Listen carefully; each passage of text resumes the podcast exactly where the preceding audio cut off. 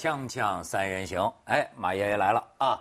这个我这个先跟观众讲两句啊，这个我们也注意到，呃，这个有些老观众啊，有点看不惯我们新换的这个。片头对吧？片头挺好的，你看是吧？但是有的老观众呢就说：“文涛，我求你把片头跟片头曲换回来行吗？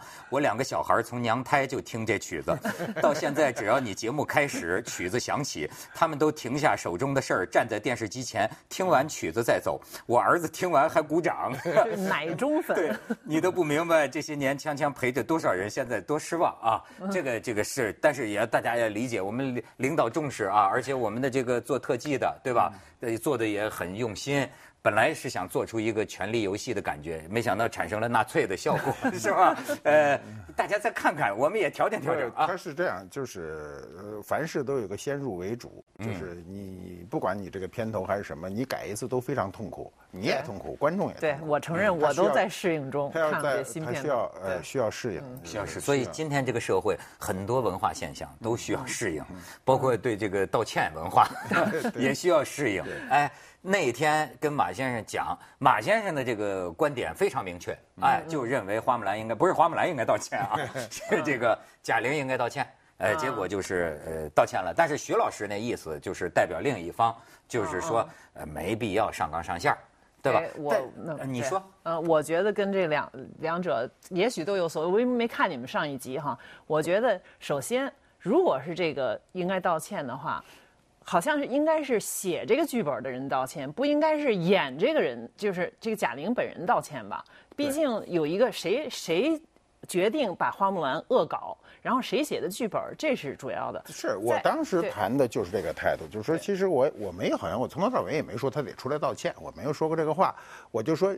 嗯，需要有人承担，是这样说的，是吧？但是他道歉了，相当多、相当多的人反对他道歉，对，觉得这个此风一开啊，这个势必扼杀创作活力，以至于确实呢，你看跟风就涨。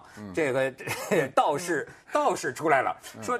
道士下山这个电影应该道歉，是吧？呃，说我们这个道士偷窥啊，道士什么道士最最后道士跟和尚跪下来什么的，我觉得那个不可类比。然后道教协会又出来说说我们还是比较宽容的啊，这不代表我们道协的态度等等。呃，我觉得两个不太好类比，那个道士不是一个民族整个经典的一个形象，花木兰是一个长期创作出来的经典的形象。再说，它本身已经就是。有这么一个女英雄的形象，已经是硕果仅存了。嗯，就是说，她实际上据说这个呃成就是花木兰这形象是综合了很多历史上被淹没的女英雄的形象合成的。比如说，她虽然木兰辞是在北朝，可是实际上很多故事都是根据唐朝的这个叫李三娘，就是李世民的姐姐，实际上是当时是呃就是领兵七万，然后呃威震四方，对打下长安是首。第一功劳，结果最后因为她是一个女性，所以前唐史、后唐史什么这个这叫什么《资治通传》都只有一点连她的名字都没留下。当然，李世成、李世民本人他又逼父又杀兄弟什么，他就是一个阴谋家。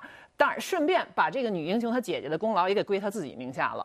这就不说，就说这种这么一个女英雄，最后被加工到木兰，她她是一个比较少见的这么一个正面的女英雄的形象。在这种情况下，你要恶搞她的时候就要小心。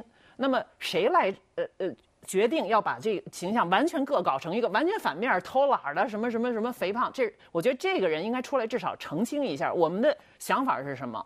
动机是什么？如果是一个正面的经典，已经在大肆被拍，我现在还不知道有没有一个特别好的花木兰的正面的形象。美国人拍了，美国人只有美国人拍，你自己都没拍，你第一个就这么下三路的 走，到就有点问题。因为这个播出以后，我看到一些反应嘛，反应呢，有些人会纠缠，就说花木兰是不是确有其人？这个事儿是不是真实的？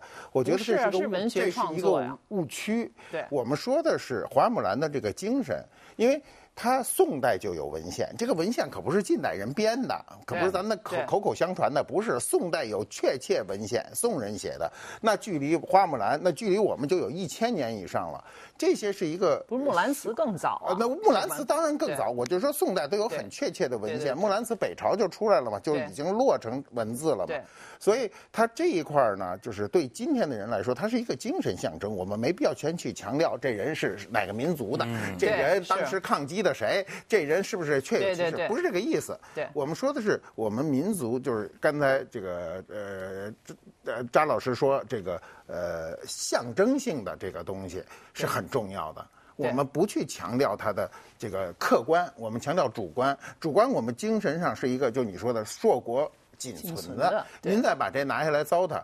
那我们民族的都可糟蹋的东西，就就太就给糟蹋满了。他在我觉得这在哪个文化里边都有一个界限的问题。比如说一些经典的形象，比如说你在在美国有一个很著名的导演，我们知道 Scorsese 是吧？我不知道怎么，他就拍过很多，他拍过一个叫做 The The Last Temptation of Christ，就是基呃基督的最后的诱惑吧，应该这么说。啊，你说的梅尔吉布森是不是？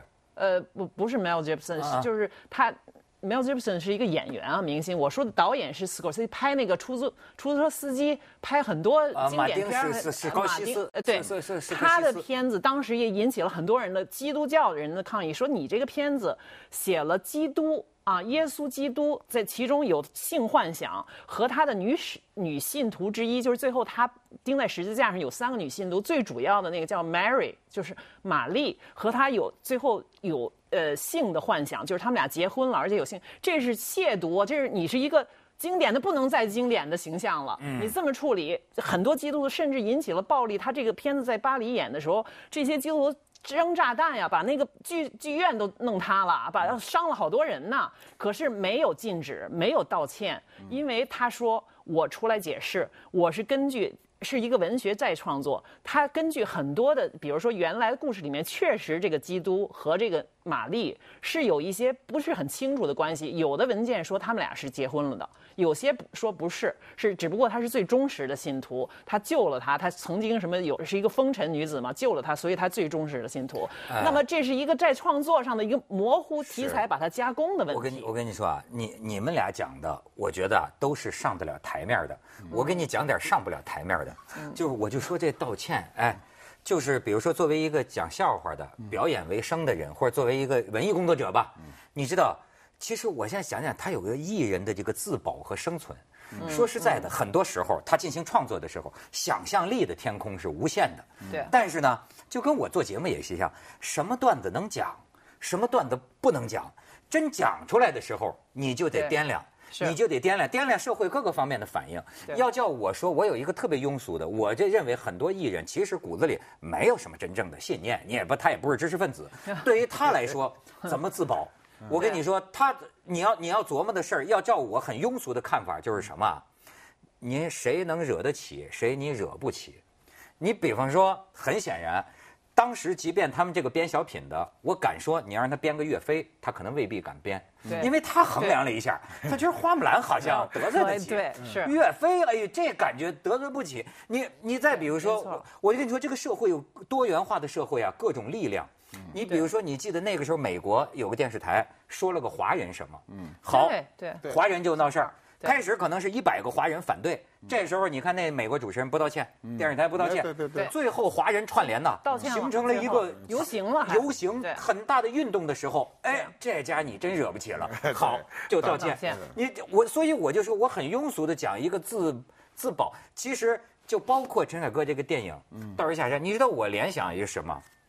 好，甭管是盗邪还是怎么，你干嘛？大家都认为哈，你们这都瞎掰，太不宽容了。人家这人家道士下山跟你们这道士形象有什么关系？好，说的都非常对。但是我不禁有一个联想，哎，假如说不是道士下山，是伊斯兰教的一个。宗教人士，你惹得起吗？代替了道歉，你绝对不从开头，你陈凯歌敢拍这个吗？对，到后来这道歉，你比如说一中国伊斯兰教协会要求你道歉，你他不用，敢不支持？他都他都不用伊斯兰那个教协会来要求他道歉，他自个儿就要求他自个儿 自个儿他就道歉了。明明显的看着，你看这法国那查理事件就是很明显嘛。对呀，他还说以言论自由的方式，我们就不道歉。啊，我们就可以搞笑穆穆罕默德。可是最后的结果就是血腥事件啊，血腥事件以后这。还不道歉，那么这就是文化冲突、正面冲突了。在美国也有类似的。九幺幺之后，一个很著名的喜剧演员，他在我很喜欢他的 show，他正好那个那个时候他的这个喜剧就跟那个脱口秀一样，叫 Bill Maher，他就叫政治不正确。这个这个 show 的名字就叫政治，所以他就在几天之内，他就是说了一个什么词呢？实际上是几个人在讨论九幺幺的时候，他同意了其中一个嘉宾的意见，他说我们。不能叫这些撞飞机的、撞世贸大楼的人是懦夫，因为当时小布什说你们这些懦夫，他说他们至少同归于尽，他们不是懦夫，把自己撞成渣儿的人是有信仰的，不是懦夫。那隔着几千里之外的无人机，我们美国去轰炸，那才是懦夫呢。轰然大怒，那么全，那你在一个最这个这个整个美国人心里在最受创伤的时候，你说了这样的话，马上这个台就把这这个这个停了。停演了，因为他是在 ABC 一个主流台上。这个 Bill Maher 是很牛的，他一直就是不信反宗教，他是一个无神论者，他没道歉。可是这把他的给停了。过了一年之后，他只好把他又重新在一个叫 HBO，这是一个就是它是分级的呀，是一个夜间，就是说你必须得付款才能看的。你就是说你可以到一个不是主流的台去，他又开了一个 show，又很好，一直这么多年都很好。那么这所里边这个触触及到的有不同层次的问题，一个是就是你衣食父母最大量的观众你得罪了。你怎么办？一般来说，这个主办方、制片方，或者是甚至是政府，你都要出来说停吧，道歉吧，对吧？然后另一个就是说，你要分级。如果这个事情触及到了某一个特定人群的，让他们感觉很不舒服了，那你就要分级。就像电影，我们电影，你一个成人片儿，你能够在一个老少咸宜的大众都看，那你让三岁小孩看不行吧？你得到一个分级，比如你干脆分到儿童不宜。你到那个小电影院去演，或者只许成人的，那就可以了。你可以放开说呀。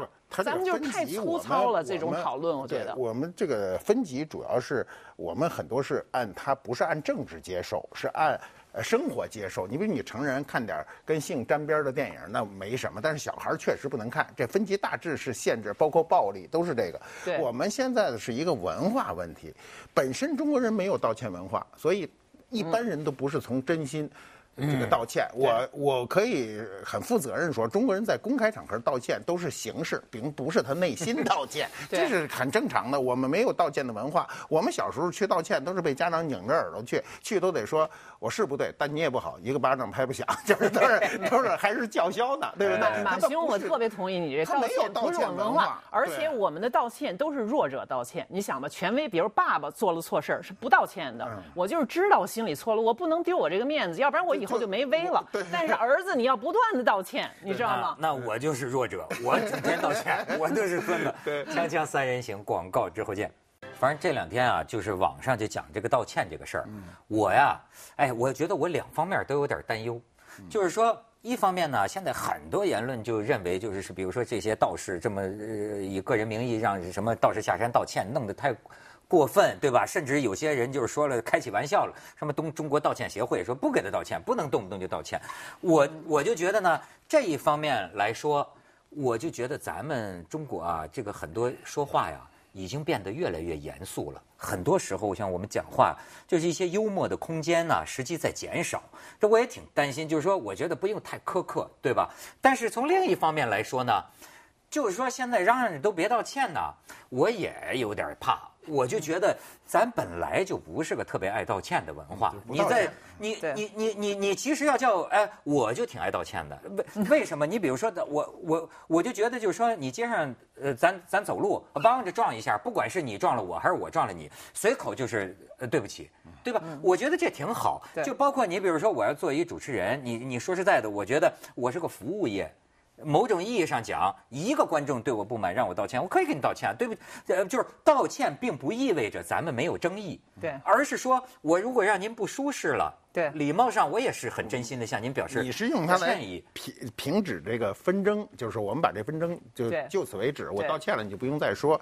他为什么这次贾玲道歉以后反弹很大？就是大量的人支持他，希望他不道歉，是因为所有人都明确、都明白无误的感受到他道歉的态度不是。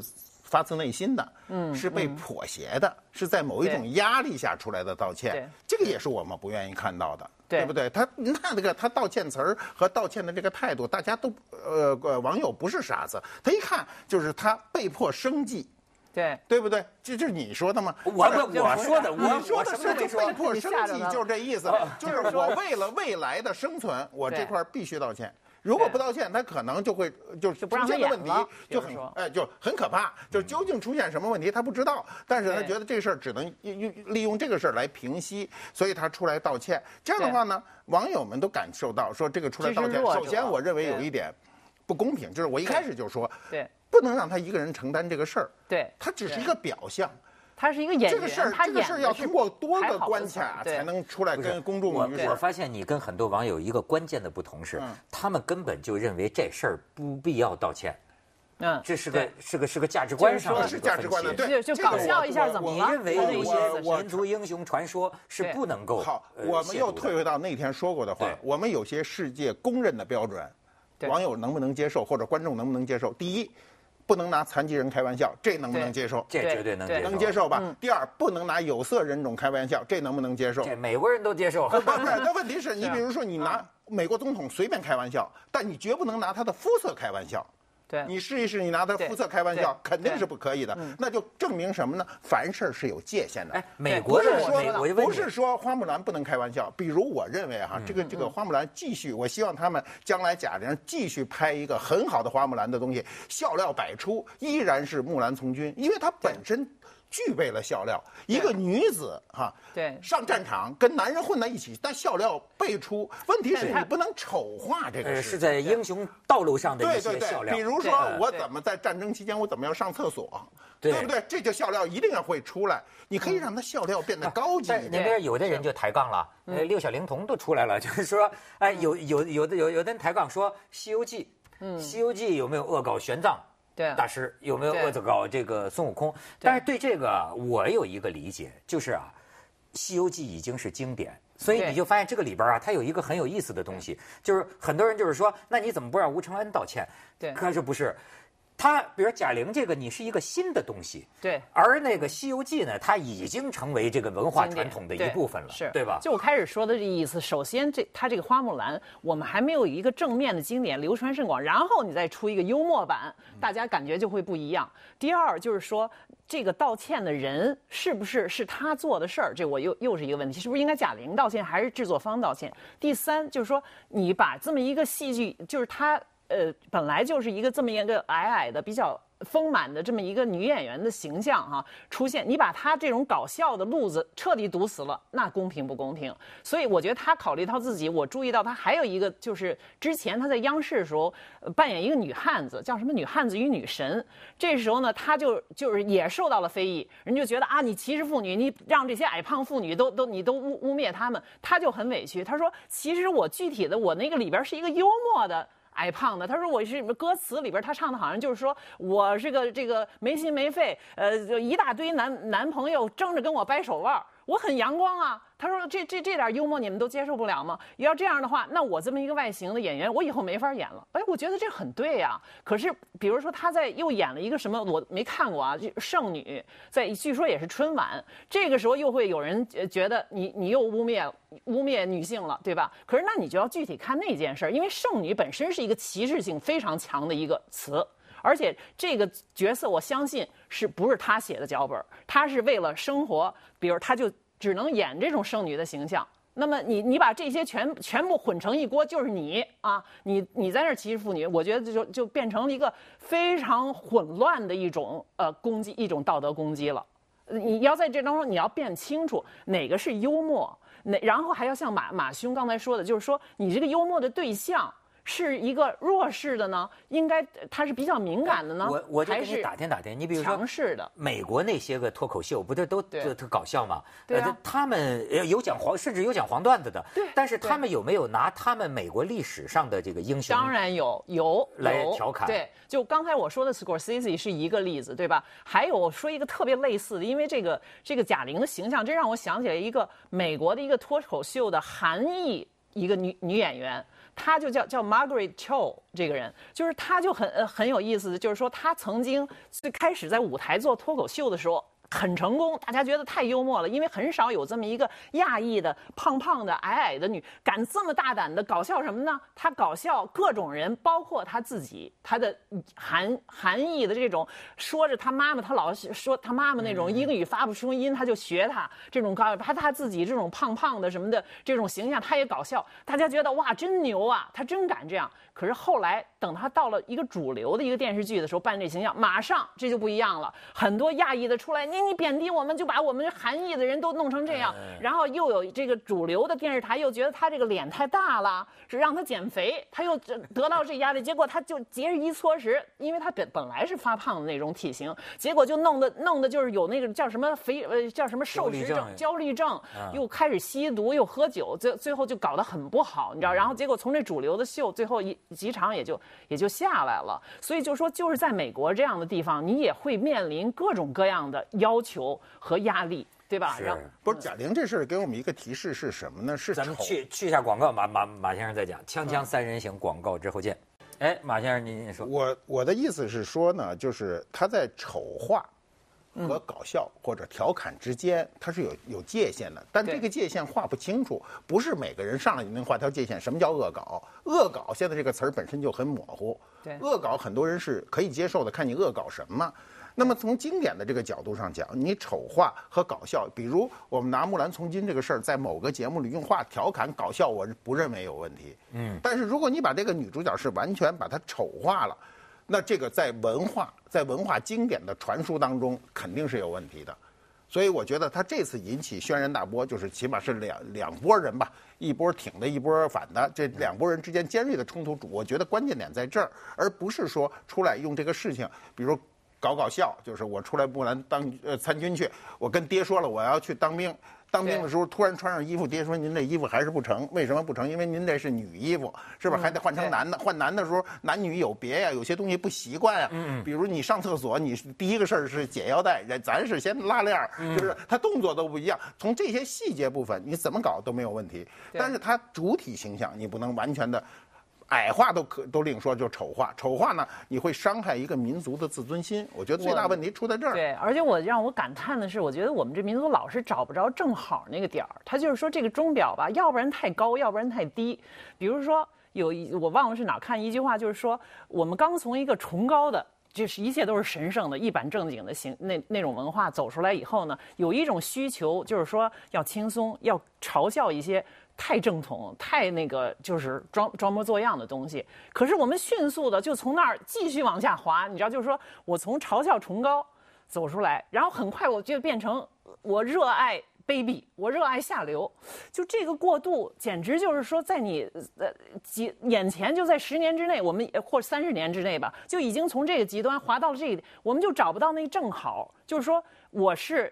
呃，有幽默感的，但是我是文明的，我是有这个美和丑，就是嗯。